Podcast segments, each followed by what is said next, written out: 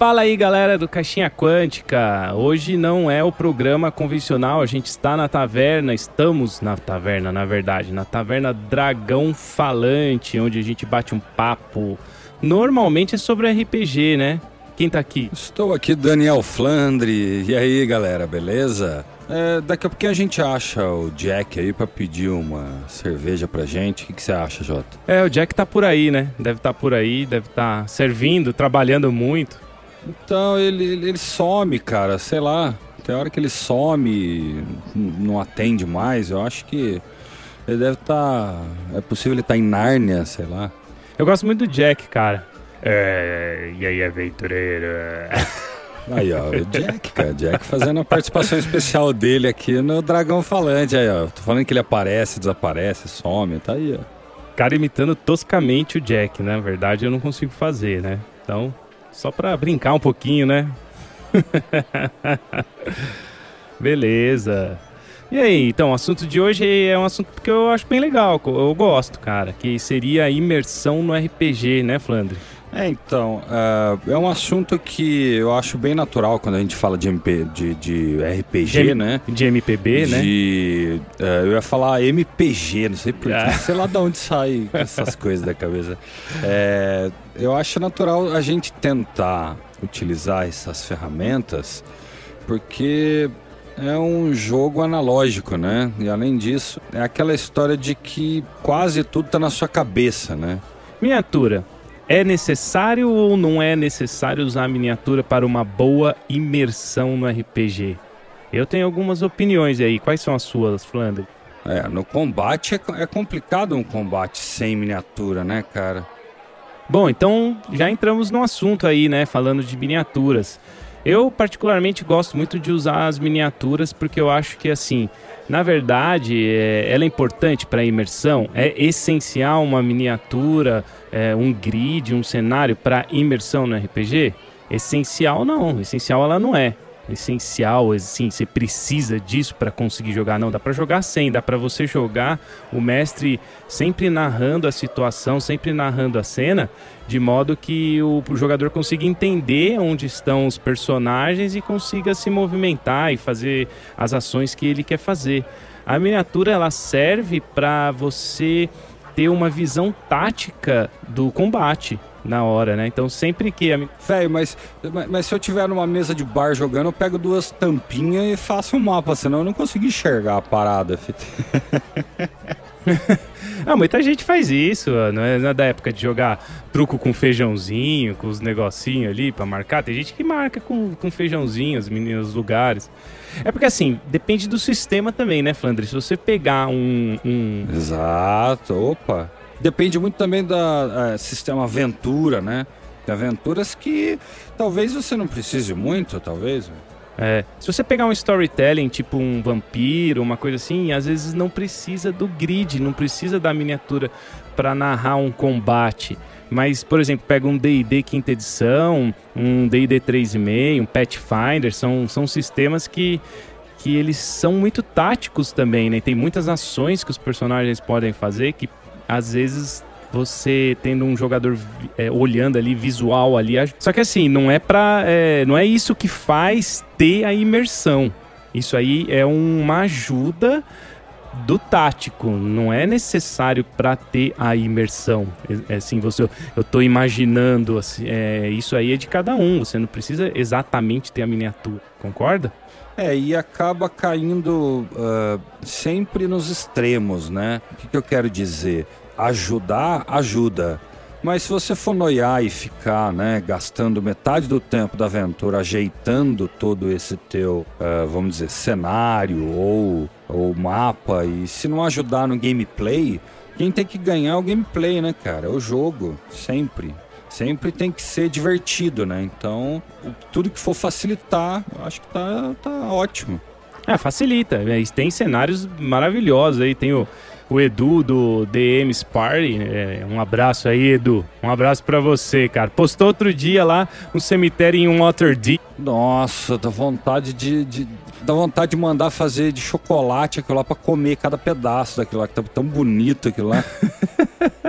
Até aquilo lá tá muito bonito, cara. Então, Nossa, assim, demais. é um elemento é, que adiciona no jogo positivamente, sim. Eu acho sim. Eu gosto de. Eu, particularmente, gosto muito de jogar com as miniaturas. Mas tem muita gente que usa aí o teatro da mente, que a gente fala, né? Que não precisa. Acho que é, o cara já consegue imaginar a cena ali de modo que não precise dos elementozinhos. Ah, mas é que elementos físicos nesse sentido vão depender uh, aonde você está, onde você conseguiu se reunir com a turma para ter essas coisas, né? Uh, o que, que eu quero dizer? Hoje em dia, cada vez mais normal, ainda mais hoje, né, Jota? A gente sabe aí que a grande maioria nem pode sair de casa e tem que se resguardar e tal. Acaba que as ferramentas físicas foram se perdendo, né? A gente está jogando muito via Discord, via Skype. E aí, como é que a gente faz, cara? Acho que é um recurso que vale. Ah, mas muito. ali no Roll20, no Fantasy Grounds, tem o, o grid. Você põe o grid ali, mexe o bonequinho, mexe para todo mundo, dá pra ver. É, exatamente, ó. Só ajuda muito. Mas é o que, é que a gente tá falando, é o tático. Então, mas daí é isso que eu tô falando, a diferença entre uma coisa física que te dá uma imersão e como que eu posso dizer? Você não precisa imaginar ângulos de visão. Você vai lá e abaixa e olha a miniatura lá e o castelinho e coisinha. Você, por exemplo, dando o exemplo do Edu ali, né? Daquele set completo, já com ali, ela é o quê? Um castelo, tinha uma cerquinha, tinha um cemitério. Puta coisa muito louca, cara. O que eu tô querendo dizer? Daí você não precisa imaginar tanta coisa, né? Isso aí vai ajudando você a, a vamos dizer, a criatividade fica muito suportada quando você não precisa ficar pensando no ambiente ou se preocupando se tá. É uma coisa que eu lembro muito de jogar quando eu não usava ainda esse tipo de imersão, era tipo, nossa, o que que tá acontecendo, cara? Eu faço a mínima ideia onde eu tô, bicho, porque uh, se o mestre não consegue direcionar bem e narrar bem a cena, e deixar isso claro, nossa, você não sabe. É, aquilo lá é, é para você olhar aquilo e imaginar exatamente aquela pecinha. Você tem que imaginar uma cena na sua cabeça. De repente tem uma névoa no cemitério, de repente está de noite e ali no, na, no, no board não tá, a luz está acesa, entendeu? Isso aí é só para ajudar você a imaginar, mas você tem que imaginar tem que continuar assim, é, usando a, a imaginação para jogar, porque não é um jogo de é, wargame, né? Onde só tem a pecinha. É um role-playing game. É que às vezes é tão legal e ajuda tanto que parece um videogame arcaico, sabe? Eu acho bem louco, velho. É, legal isso aí, Flandre. Beleza. É, sim, miniatura é isso aí, pessoal. Usa quem quer, usa quem não quer, mas é, eu, eu acredito que a maioria das pessoas gostem bastante de miniatura. Né? Aliás, isso é um negocinho legal de você ter, né? Porra, mó legal. Oh, lembrando de uma coisa aqui, Flandre, só pra falar aí, como é que faz é, para ser padrinho do nosso podcast? A gente não falou no começo, esquecemos ou, ou não? Ou foi de propósito? Então, a gente tá no bar, cara. Já não sei mais o que, que a gente falou, o que a gente não falou. Tá descendo cerveja aqui. Lembrando que se você gosta do projeto, você pode apoiar via patronato, utilizando um dos dois sistemas, o apoia.se e o padrim.com.br. Os dois sendo barra caixinha quântica. É, a gente tem os níveis aí para contribuição, né? Que é dois reais, aí dois reais é o mais baixo, assim, você só tá querendo dar uma ajuda. A gente tem o de cinco reais aí, a gente tem o de sete e o de dez. O que, que cada um ganha aí, Flandre? É, e de acordo com os valores você tem alguma coisa em troca. Então entra no site, entra nesses sistemas e você pode escolher lá e ajudar a gente da maneira que você achar melhor. Beleza. Eu queria perguntar uma coisa aí para você, Flandre. Você acha que é, música, é, sons, esses elementozinhos, sonzinho de espada, sonzinho de batalha, sonzinho de taverna, gente bebendo, copo batendo, você acha que isso ajuda na imersão ou atrapalha? Isso já ajudou muito, já atrapalhou muito, isso depende. Uh, eu acho que uma dica que fica é tentar achar músicas que sejam mais genéricas. Porque algumas coisas dentro de algumas ambientações pode atrapalhar sim. Se tiver muito grito, se tiver dentro de uma batalha, por exemplo, ou no meio de uma música, se tiver sei lá, algum barulho que não tem a ver com a cena que está fazendo. Depende. Eu acho que música sim, barulho atrapalha.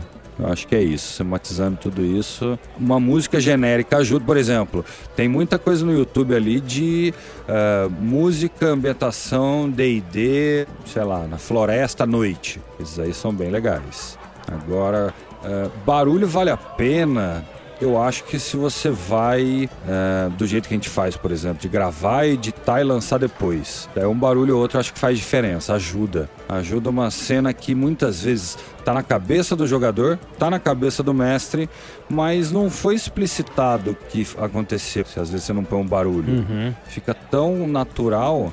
Não só por isso, às vezes a gente, a gente deixa subentendido certas coisas quando tá jogando, sabe?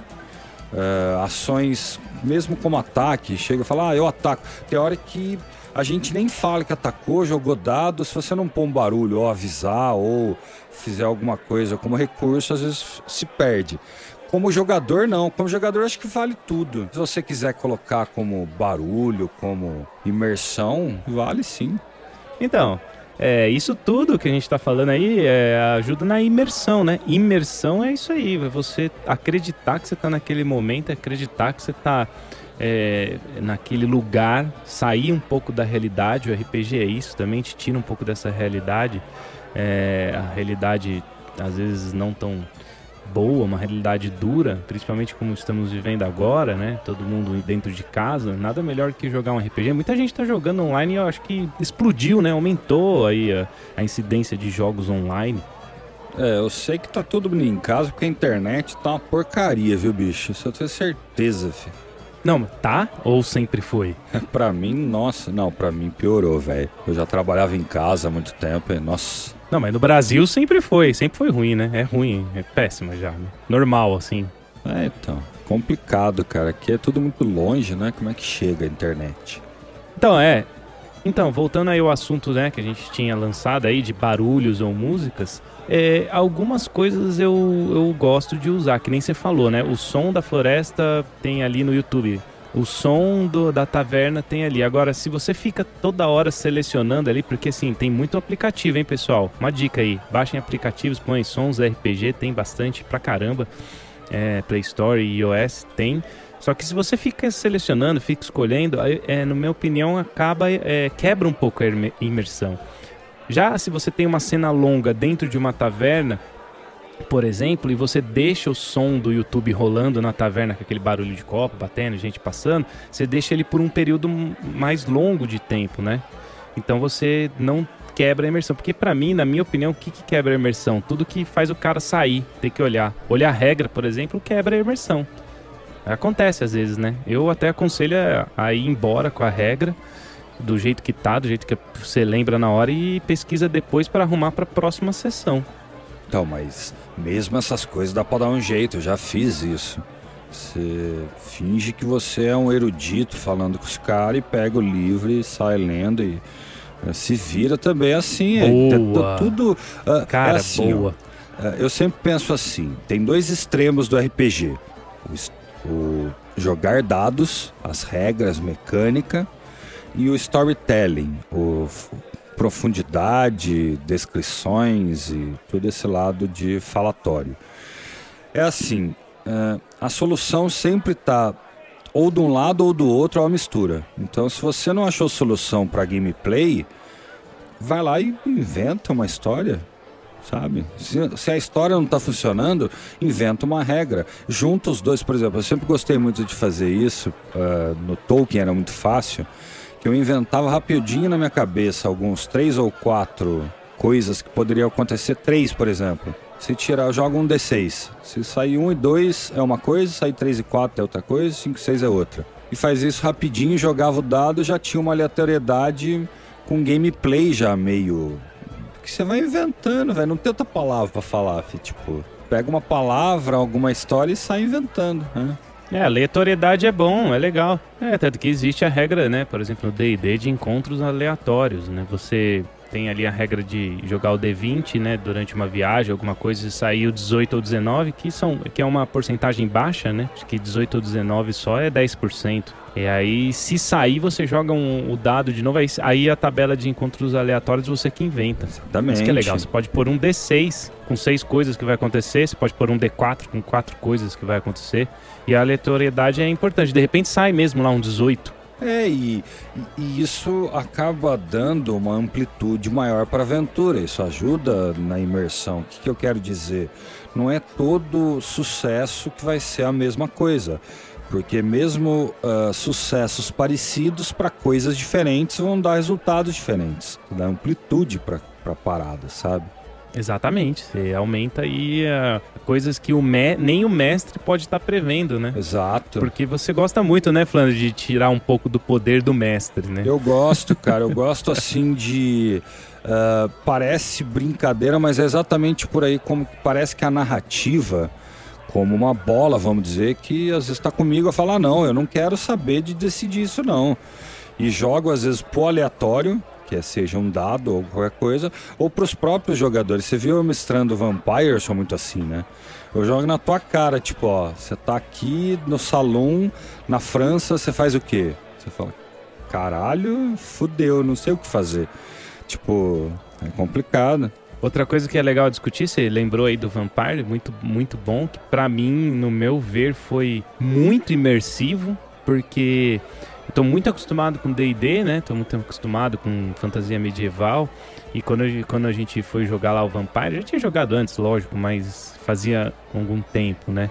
E aí relembrou aquele lance do storytelling muito pesado, né? O Vampire tem um storytelling muito agressivo, assim, muito. Sim. Não que, que seja melhor, não tô falando isso, que não é melhor que o outro. Não, mas é, é mas é mais uh, virado pro storytelling do que pra mecânica em si. Mas que nem você falou, eu me imaginei na França, me imaginei no salão. Eu lembro disso, cara, foi muito bom. É, então. Isso é muito descritivo, né? É, eu sou suspeito para falar porque eu sempre gostei do Tolkien. o jeito que ele descreve, o jeito que ele te coloca numa cena, é, ele te põe na tua mente aquela, aquela imagem, aquela visão, aquela, aquele ambiente. Então, acho que talvez por influência, né, disso aí, acabo tentando explorar bem mesmo essa. E talvez também por não ser o cara que decora tanta mecânica, daí você engambela pro lado do storytelling, você ganha qualquer jogador, filho. Põe beleza na coisa, dá um perfume na coisa que já era. Não, é bom. Você acabou de falar aí do Tolkien, né, cara? E ele tem o.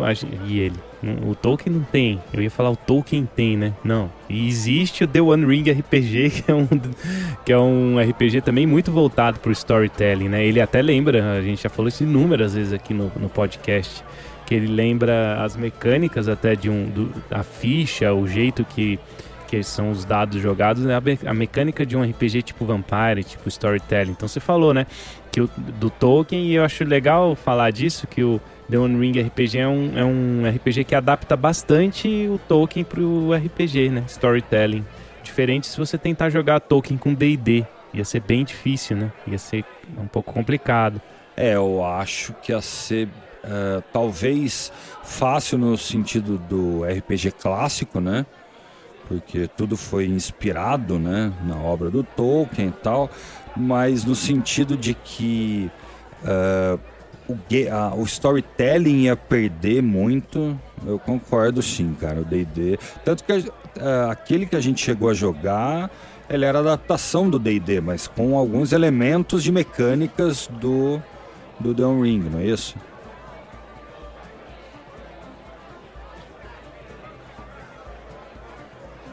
É, isso que eu ia falar agora. É, eu quis dizer o D&D, D&Dzão mesmo, porque existe o Adventures in Middle-earth, que é uma adaptação do The One Ring para é, é, D20, sistema D20. Na verdade, é assim que fala, né? Não é uma adaptação pro D&D. É que calha de ser a edição quinta, né? A quinta edição do Dungeons and Dragons. Aí, ó, é diferente. Que deu para fazer, mas assim, se você ler o livro do Adventures in Middle-earth e você ter lido The One Ring, que nem é o meu caso, que a gente jogou muito The One Ring, depois eu comprei o Adventures in Middle-earth, eu fui ver que tem muito elemento ali, muito muita regra inclusa, muita coisa a mais, muita diferença pro pro D&D tradicional que faz com que lembre bastante o, o, o The One Ring, o Tolkien. Eles limitam muita magia, por exemplo, não é tão high fantasy, vira mais low fantasy. Então tem muita coisa que difere para ficar desse jeito. É, é, é D20, mas não é exatamente o D, só o D&D. Mas essa é uma mecânica que que é muito mais. É, que é DD, né? Porque antes era D12, não é? E sim, concordo. É uma mecânica de DD. Então, é uma diferença muito grande. E eu acho que é adaptar com a grande maioria, né? A grande maioria, na verdade, está acostumada com D20, né? Tanto que a gente é, lançou as aventuras é, com o sistema D20 no The One Ring, é, só que é, a gente lança como D&D quinta edição, porque é, tem ali as regras do D&D quinta edição. Então, mas aí você, a gente puxa do The One Ring aquelas uh, regras de sombra, regras sim, de mais adaptadas do mundo, né? Por isso que eu quero dizer que o storytelling acaba ganhando e, e junto bom dos dois lados, né? Acho que é um sistema perfeito, perfeito. É, isso aí, beleza. Continuando aí, estamos na taverna, né? Cadê meu porco? Meu porco é, de toicinhos fritos não chegou, cara. Nossa, mas também é uma coisa que você pede. Você acha que o Jack sabe fazer esse tipo de coisa? O Jack vai trazer um joelho de porco pra você, sabe? Ele sabe, claro que sabe. Ele pega, ele vai pegar a banha, ele vai pegar. É porco com porco isso aí. Ele vai pegar a banha de porco, aí ele vai pôr a banha de porco no fogo, ali no fogão de lenha, e aí ele vai fritar o, o a pele do porco com a banha do porco. Saudável ou não? Nossa, então só falta é, na hora de você, antes de matar esse porco, você dá ele para comer porco também, daí fechou o ciclo. Taverna é isso, né, gente? Estamos na taverna. Não, então, que vai passando o tempo, a gente vai ficando bêbado, né? Porque a gente tá na taverna, tem cerveja boa, comida boa. Nossa, eu tô perdido. Vamos falar agora um pouquinho da relação que tem né, jogador-personagem, Flandre. Isso é legal de falar, porque isso também tem a ver com imersão. Quanto mais você está ligado ao seu personagem, quanto mais você está conectado ao seu personagem, maior vai ser a sua imersão, né?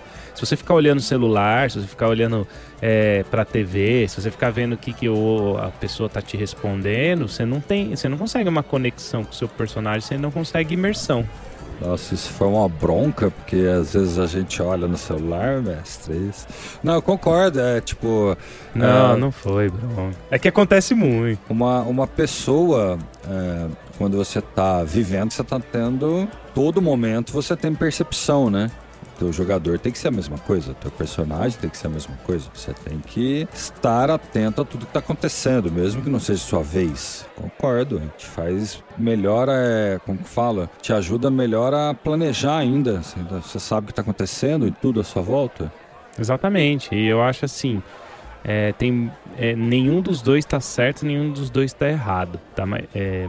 Como, como, assim? Não, eu discordo. O, o mestre está sempre certo, bicho.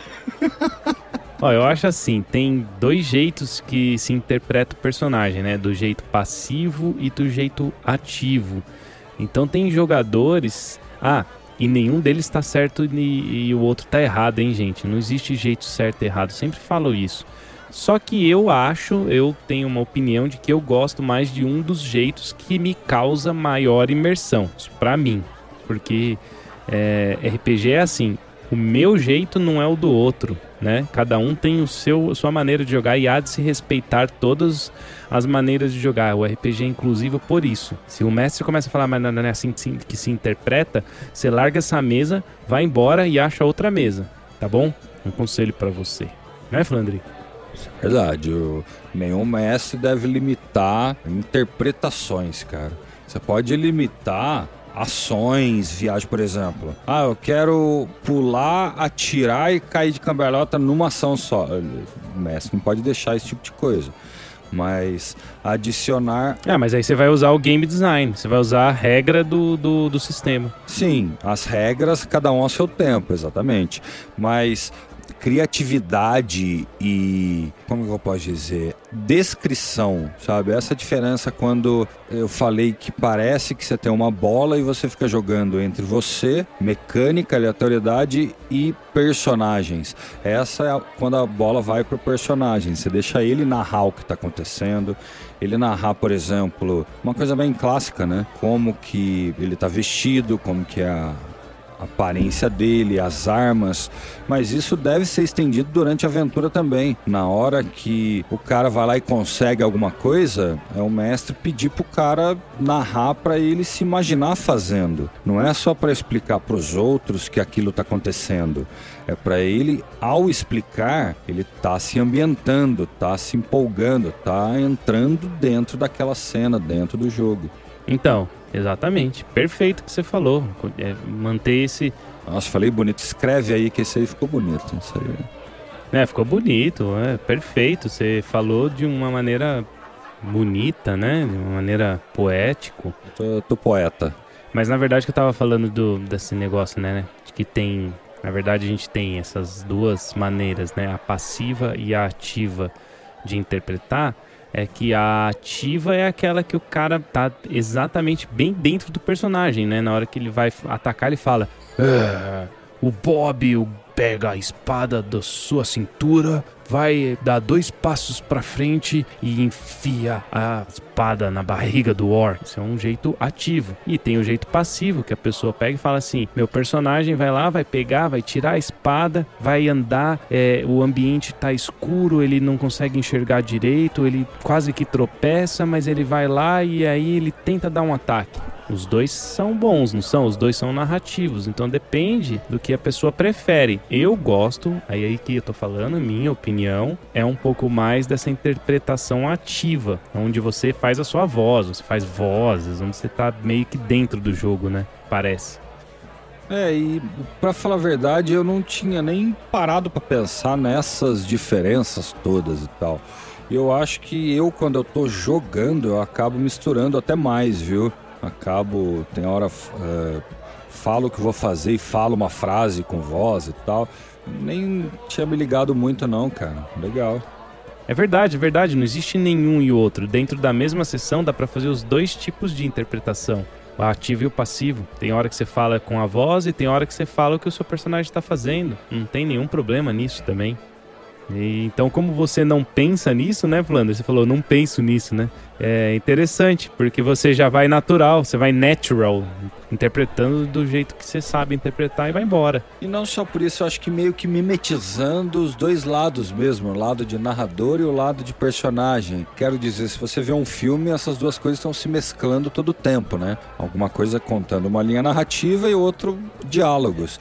E meio que automaticamente já misturo e já saio interpretando, falando, sei lá. Exatamente, é o que você falou. Você deu um bom exemplo aí de filme. O filme tem a hora que está sendo explicado as coisas, que tem um narrador fa falando, e tem a hora que o, que o personagem, né, o ator lá, sei lá, tá fazendo uma ação, alguma coisa que ele tá dentro do personagem. Isso acontece em filme e isso acontece no RPG também. Então é, é legal esse, esse lance, né, de você comparar com o filme. Faz todo sentido, na verdade. Ah, sim, o RPG tendo uma narrativa, ele ganha, né? A aventura ganha bastante. Bom, é isso aí. É, é, independente de o quanto você sabe da regra, independente do quanto você é bom de interpretar, você é um ator, né? Você fez o Wolf Maia, você fez aquela escola Wolf Maia, ou você não fez? É, então, nossa. fez teatro. É, eu fiz teatro. Fez... Nossa, eu tenho uma raiva da pessoa que fala. Eu fiz teatro. Curso de, de dublagem. Não, importa, cara. O que importa é no fim das contas, acabou a sessão, você pegar e falar assim, ó. Puta que pariu, me diverti pra caralho. O que importa é diversão, né, Flandre? É, eu também acho. É, principalmente que tem um jogo no meio, né? RPG sendo role playing game. Isso aqui é só um jogo, gente. Não leve tão a sério também. Tem gente que é, não consegue tal coisa na aventura, ou perde muito ponto de vida, ou começa a ter muito ponto de sombra, vídeo mesmo é, começa a ficar meio, meio bravo, começa a ficar meio. É, é, é, não liga não, gente. Liga não, é só um jogo, viu? Vamos se divertir. É só um jogo, exatamente. É para se divertir, não é para ficar tão preocupado com regra. É, nossa, mas é em vez de mais um, é mais dois. Né? Em vez de mais um, é mais. Puta, isso aí acaba com a imersão, gente. Esquece. Cara, sobre regra, Eu tenho uma, uma ótica para falar sendo mestre, que é assim: você tem que igualar todos os jogadores no mínimo de regra. Então você conversa um pouco antes com todos e vai ter, sei lá, um que falou: Cara, eu acho que essa aqui é a segunda aventura que estou jogando, não entendo isso, isso, isso, isso, isso, isso. Você chega e elimina tudo isso da gameplay e nem avisa ninguém, ninguém nem vai notar, velho. Sabe? Você nivela por baixo para todos terem a mesma experiência e diversão. E não ficar aquela coisa chata de às vezes uh, você pula uma regra ou outra por causa disso, para nivelar e ter e dar experiência de jogo para aquele que está aprendendo também. Daí vem um cara que manja de regra. Ah, não, mas peraí, isso aqui é na hora que você joga um D18 e soma mais 55 e, e metade do dobro do terceiro número. Você fala, nossa, mano, acabou de destruir a imagem e universo que a gente está construindo faz meia hora, filho. É, então, é, acontece mesmo, né? Isso aí.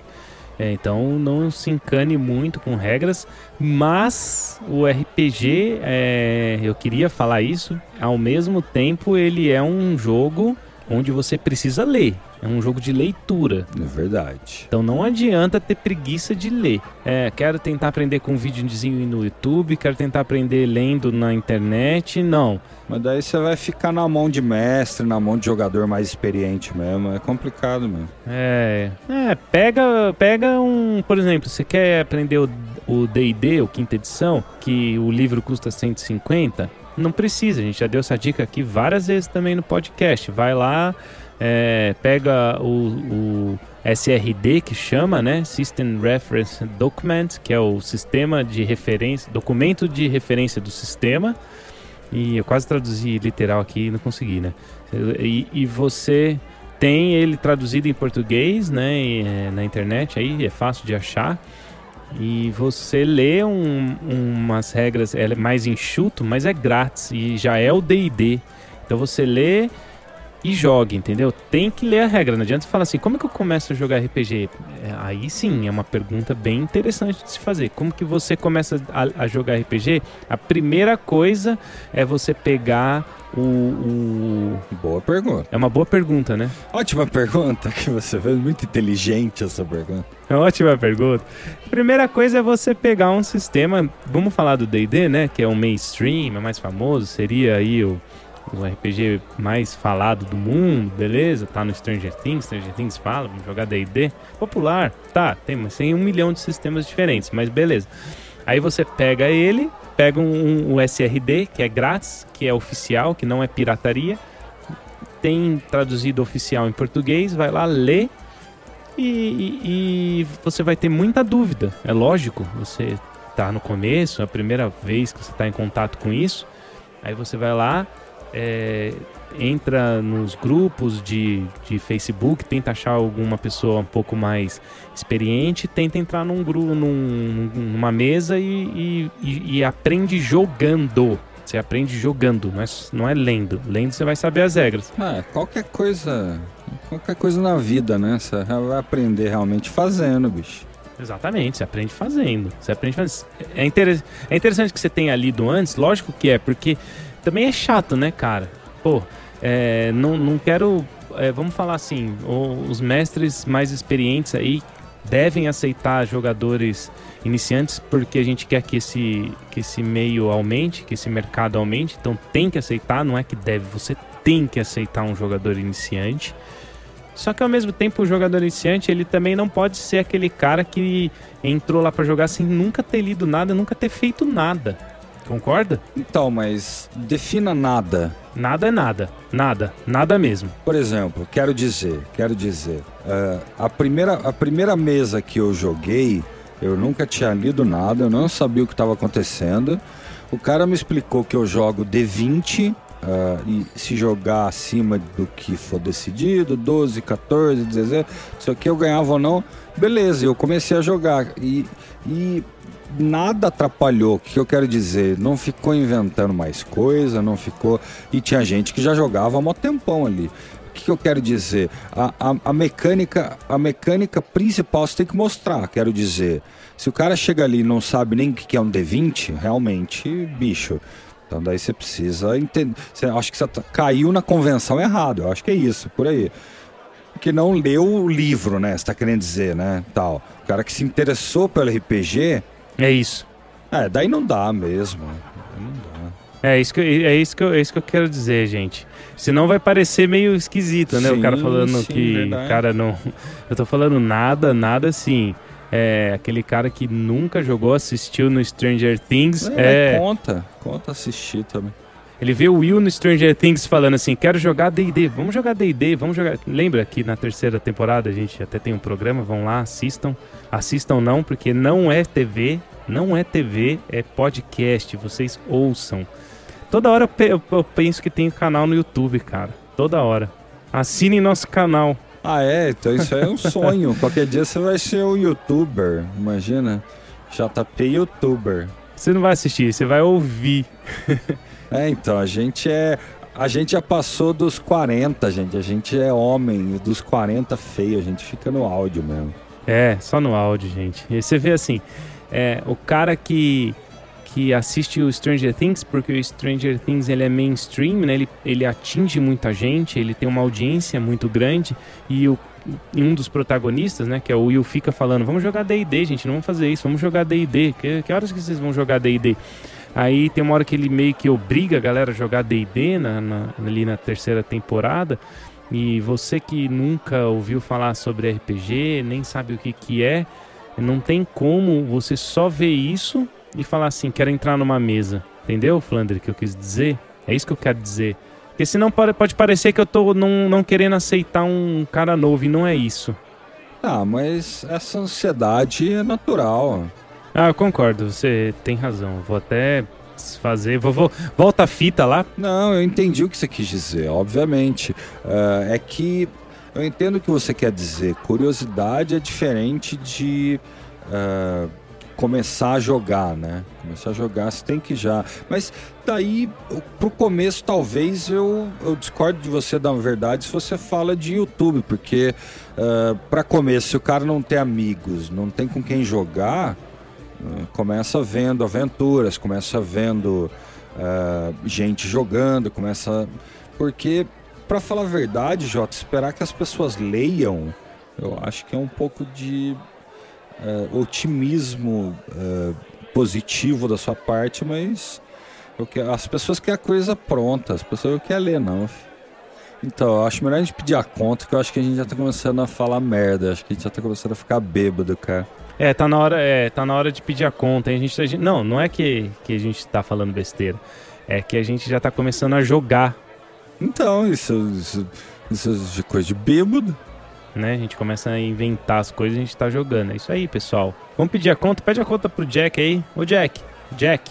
Eu não, cara. Você falou que você falou que a gente não tem dinheiro pra, pra pagar, eu vou sair correndo. Eu vou no banheiro, fingir que eu tô cagando, ficar uns 10 minutos. Eu já saí já, já tô no banheiro já. Eu já jogo dado pra ver se eu consegui ir no banheiro. Beleza. Mas é isso aí, galera. Então, chegamos ao fim. Independente aí das brincadeiras, a gente faz bastante storytelling. Isso aí também é uma pegada bem forte do nosso podcast. Espero que você tenha gostado. Eu tô ficando por aqui. É isso aí. Valeu, galera. E um abraço. Valeu, galera. Aquele abraço. Até o próximo episódio.